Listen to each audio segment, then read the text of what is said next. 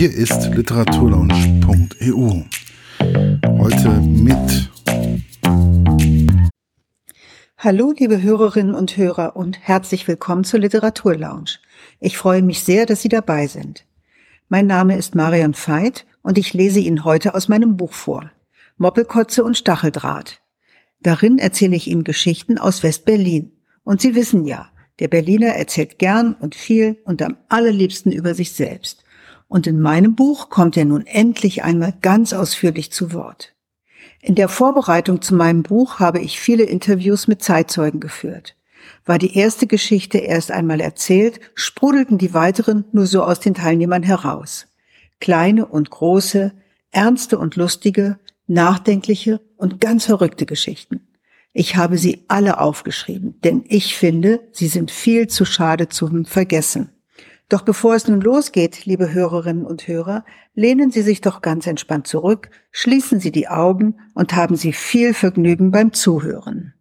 Der Grenzübergang, ein Ort mit vielen Namen. Autobahnkontrollpunkt Dreilinden, Grenzübergangsstelle Drewitz, Checkpoint Bravo oder einfach nur Grenze. Alles Bezeichnungen für ein und denselben Ort. Das Nadelöhr, durch das alle mussten, die mit dem Auto von oder nach West-Berlin fuhren. Für uns Westberliner war das ein bedrohlicher Ort, an dem wir mit unseren Pässen scheinbar auch unsere Freiheit und Grundrechte abgaben. Bald schon kamen die Ermahnungen unseres Vaters. Kein Buch dürfe offen herumliegen, keine Zeitschrift und natürlich auch nicht die neu gekaufte Mickey Maus. Am besten sollten wir uns draufsetzen. Darauf folgten die Verhaltensregeln. Während wir an der Grenze warten, seid ihr still. Ihr zieht keine Grimassen. Niemand von euch quengelt oder zappelt herum. Wenn ein Polizist an den Wagen tritt, guckt ihr freundlich. Und sonst nix. Uns wurde Redeverbot erteilt. Eine unglaublich schwierige Aufgabe für vier Kinder auf der engen Rückbank eines Pkw auf der Reise in die Ferien. Wenn wir mit dem Auto in einer Warteschlange standen, kam meist die erste Härteprobe für uns Kinder denn oft taten Soldaten aus Sachsen Dienst an der Westberliner Grenze. Welch Herausforderung für uns Kinder. Nur nicht laut losprusten, wenn der Kontrolleur mit unbewegter Miene und im lustigsten sächsischen Dialekt meine Eltern fragte. Haben Sie Waffen, Funk, Munition, Kinder oder andere genehmigungspflichtige Gegenstände dabei? Schnell verneinte mein Vater die Frage, bis auf die Frage nach den Kindern, und händigte ihm die Reisedokumente aus. Wir Geschwister schnappten auf der Rückbank nach Luft, pusteten unsere Backen auf und kniffen uns oft voller Verzweiflung in die Arme. Nur nicht lachen, nur nicht die anderen anschauen, die ebenfalls mit roten Gesichtern daneben saßen und die Luft anhielten. Mein Vater kurbelte eilig das Fenster wieder hoch. Meine Mutter zischte nach hinten. Wehe, ihr lacht. Und wir fingen alternativ kollektiv an zu husten. Tränen schossen uns aus den Augen. Wir bekamen kaum noch Luft. Das Chaos war perfekt. Zum Glück hatte sich der Grenzsoldat längst wieder von unserem Auto entfernt, so dass er nichts von diesem Spektakel mitbekam. Mit der Aushändigung der Reisedokumente war die erste Hürde genommen. Langsam durften wir weiterrollen. Wie immer hatten wir den Eindruck, dass es an allen anderen Abfertigungshäuschen viel schneller voranging als an unserem. Unsere Geduld wurde jedes Mal auf die Probe gestellt. Nachdem wir Kinder uns wieder einigermaßen beruhigt hatten, schärften uns unsere Eltern nochmals mit leiser Stimme ein, still zu sein und keine Faxen zu machen. Sie hatten uns erklärt, dass die Regierung der DDR an der Grenze Richtmikrofone installiert hatte, mit denen die Gespräche in allen Autos belauscht werden konnten. So würden die Grenzpolizisten herausfinden können, ob vielleicht jemand etwas Verbotenes vorhabe. Und jedes unbedachte Wort könnte zur Folge haben, dass wir aus der Schlange herausgewunken würden und wir uns unangenehm Fragen stellen müssten. Eventuell würde sogar unser Auto auseinandergenommen werden. Bei diesen Aktionen wurden nicht nur der Kofferraum und der Innenraum intensiv kontrolliert, sondern meistens wurden auch die hinteren Sitze ausgebaut. Es gab Berichte darüber, dass sogar die Verkleidungen der Fahrertüren von den Soldaten abmontiert wurden. Wer dann geglaubt hatte, dass die Krepos alles wieder in den Ursprungszustand zurückversetzten, irrte sich gewaltig. Nach diesen Kontrollen mussten die Reisenden eigenhändig alles wieder an seinen Platz bauen.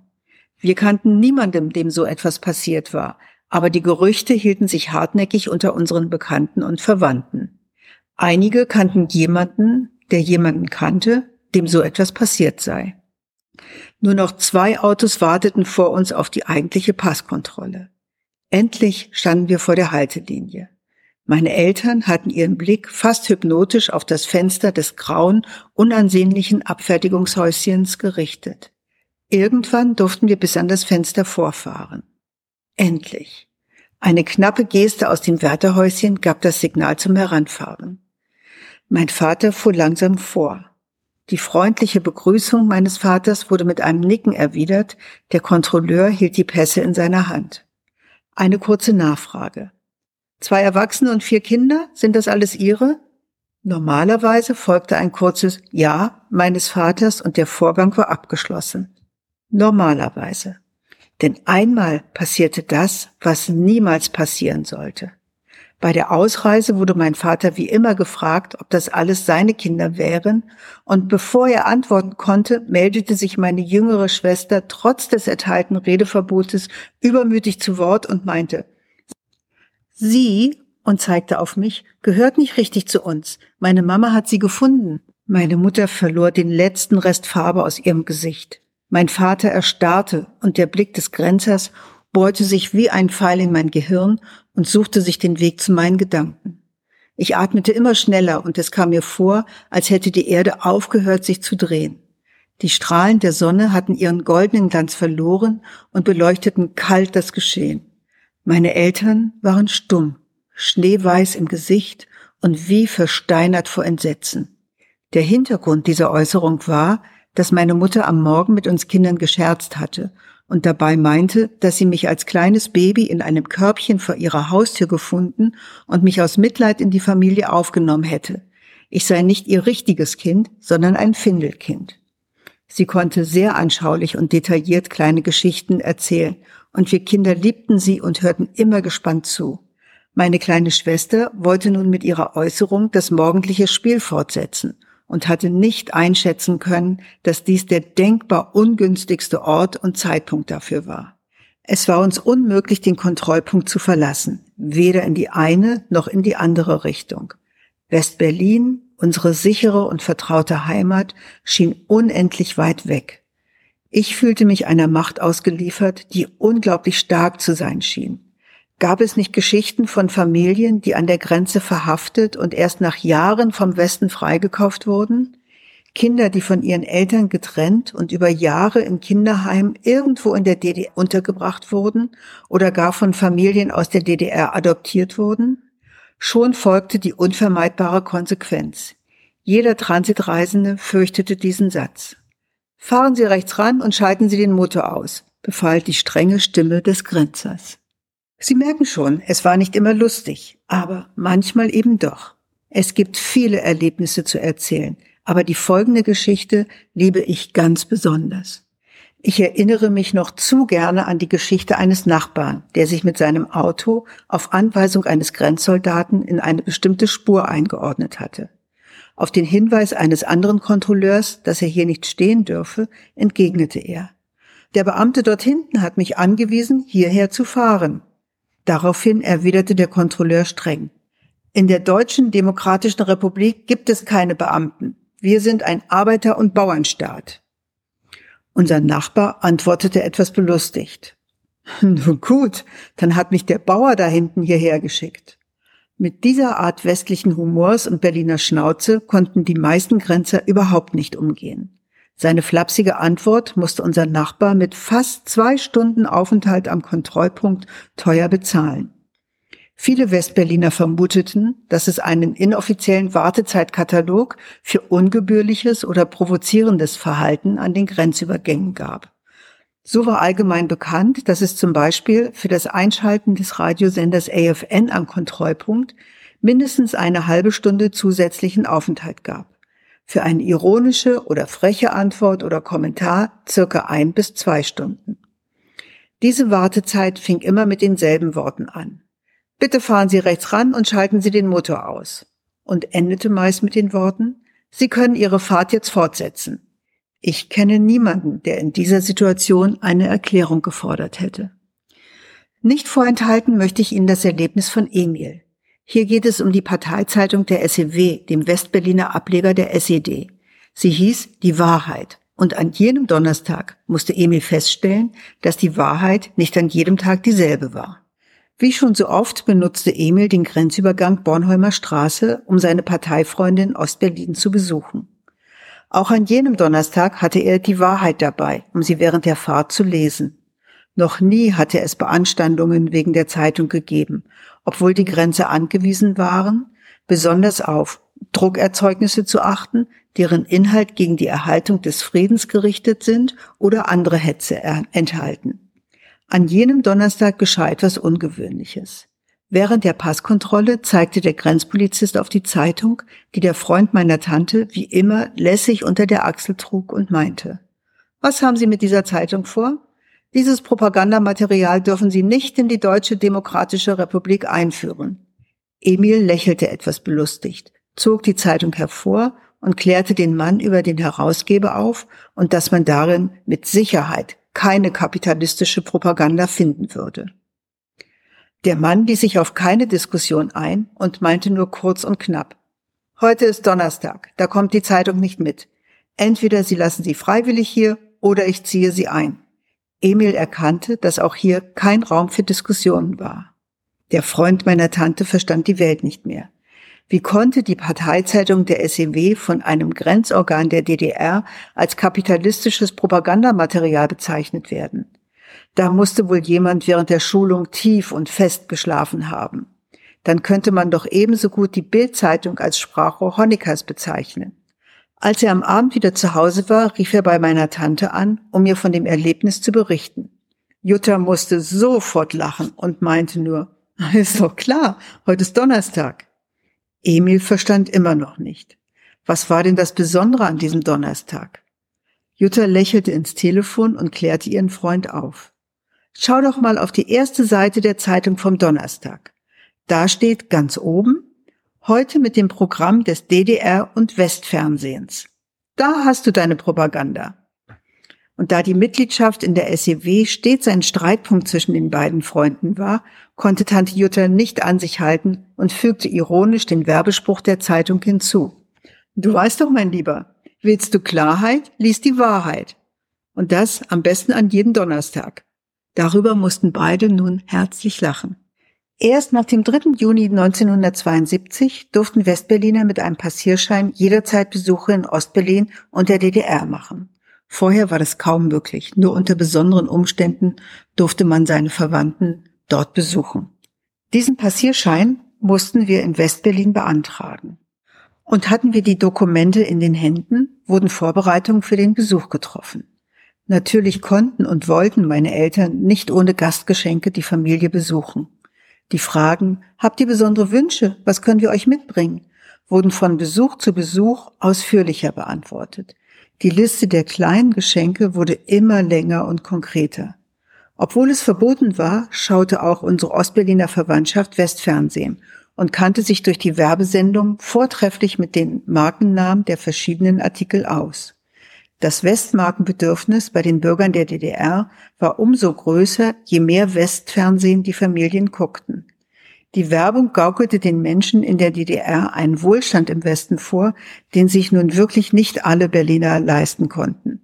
Ob Kaffee, Toilettenpapier, Schokolade oder Konserven, die bevorzugten und erwünschten Marken wurden von meinen Verwandten immer dazu angegeben.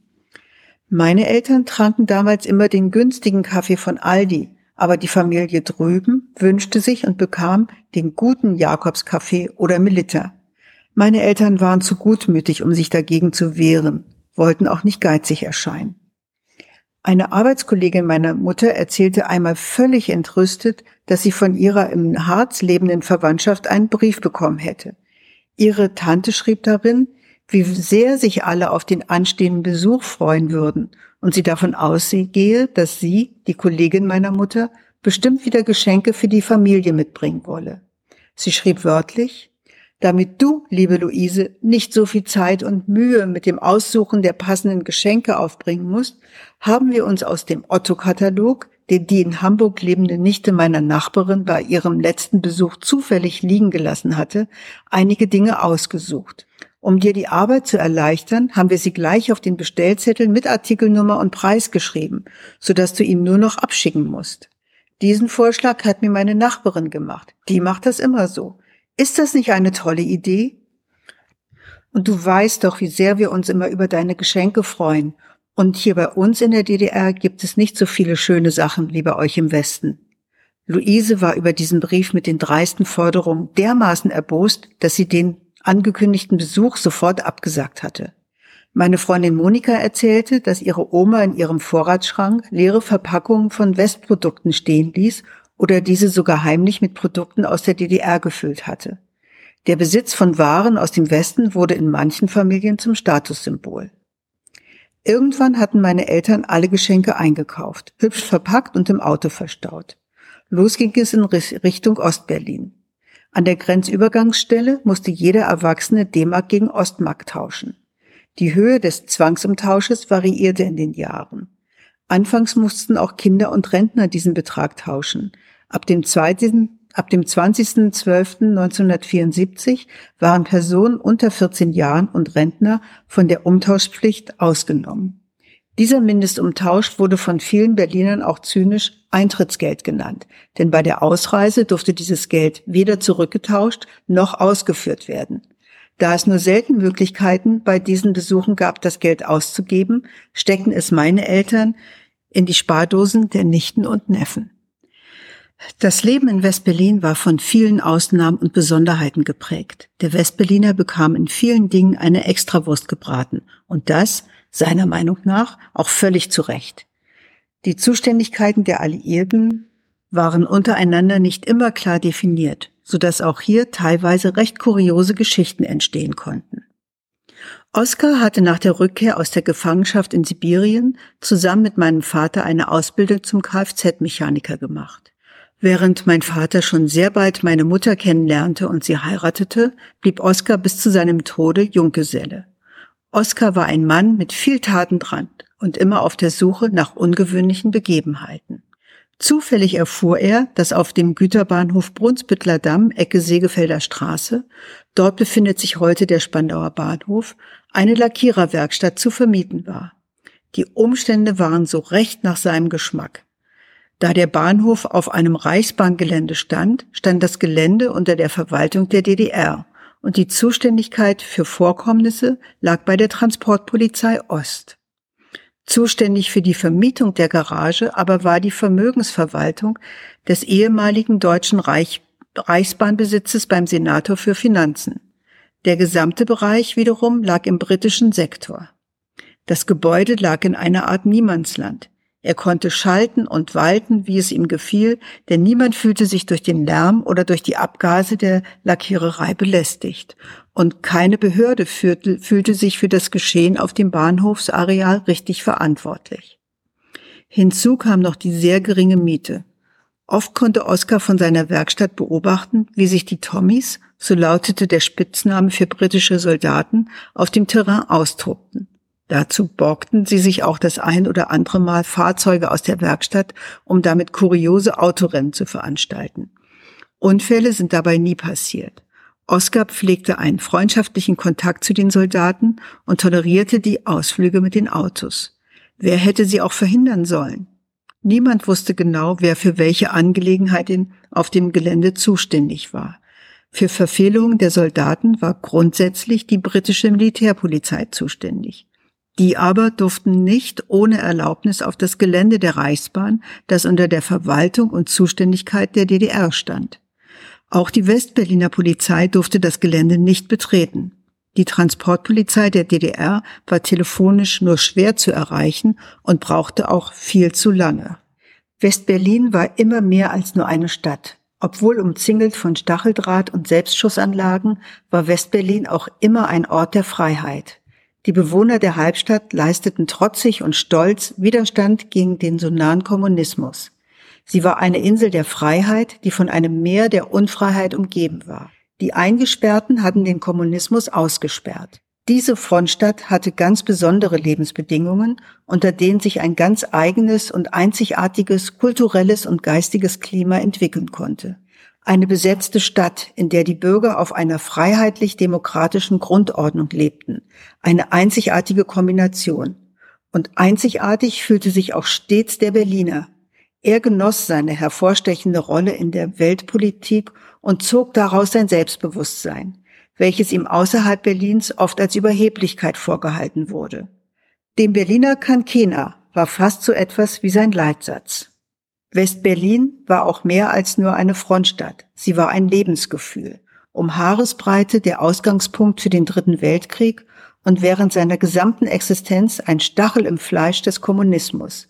Hier entstand die Studentenbewegung mit ihren negativen Auslegern der radikalen Studenten um Rudi Dutschke und Fritz Teufel. Aber aus ihr entwickelten sich auch viele positive gesellschaftliche Formen, die sich nach dem Zerfall der Studentenbewegung weiter ausbildeten und noch heute im Vereinigten Deutschland Bestand haben. Wohngemeinschaften, privat organisierte Kinderläden, eine Vielzahl von Jugendzentren und natürlich die kraftvolle autonome Frauenbewegung. Auch die Partei Die Grünen ihre Wurzeln in Westberlin. Verschiedenste Stadtteilfeste haben hier ihren Ursprung und auch war Westberlin die erste Stadt in Deutschland, in der Schwulsein kein Makel mehr war. Westberlin war pulsierende Großstadt, aber gleichzeitig spießige Provinz. Westberlin, die Stadt von Harald Junke und Rolf Eden, dem ewig jungen Playboy subventioniert von der Bundesrepublik, die es sich nicht erlauben konnte, die finanziellen Unterstützungen zu kürzen oder gar einzustellen. Denn zu groß war das politische Interesse der westlichen Besatzungsmächte, Westberlin am Leben zu halten. Dessen waren sich die Bewohner Westberlins stets bewusst und vielleicht führte dieses Bewusstsein auch zur Ausbildung einer Selbstgefälligkeit und Selbstgenügsamkeit, die man den Berlinern so gerne vorwarf und nachsagte. Der Westberliner richtete sich auf seiner überschaubaren Insel ein und war der Überzeugung, dass er sich die Aufmerksamkeit und Zuwendung der Welt nur alleine deshalb redlich verdient hatte, weil er in dieser Stadt an der Front zum Klassenfeind lebte. Alle diese Entwicklungen haben den Westberliner in seiner Mentalität geprägt und ihn so liebenswert und gleichzeitig verhasst gemacht. Und nirgends wurde das Berliner Lebensgefühl besser, sicht-, fühl- und hörbarer als durch die Berliner Schnauze eines Berliner Taxifahrers während einer Fahrt durch West-Berlin. So, liebe Hörerinnen und Hörer, mit dieser Geschichte endet meine heutige Lesung. Ich hoffe, Sie hatten viel Vergnügen beim Zuhören und ich freue mich schon auf das nächste Mal. Herzlichst, Ihre Marion Veit. Das war's für heute. Bis bald bei der Literaturlaunch.eu. Euer Markus.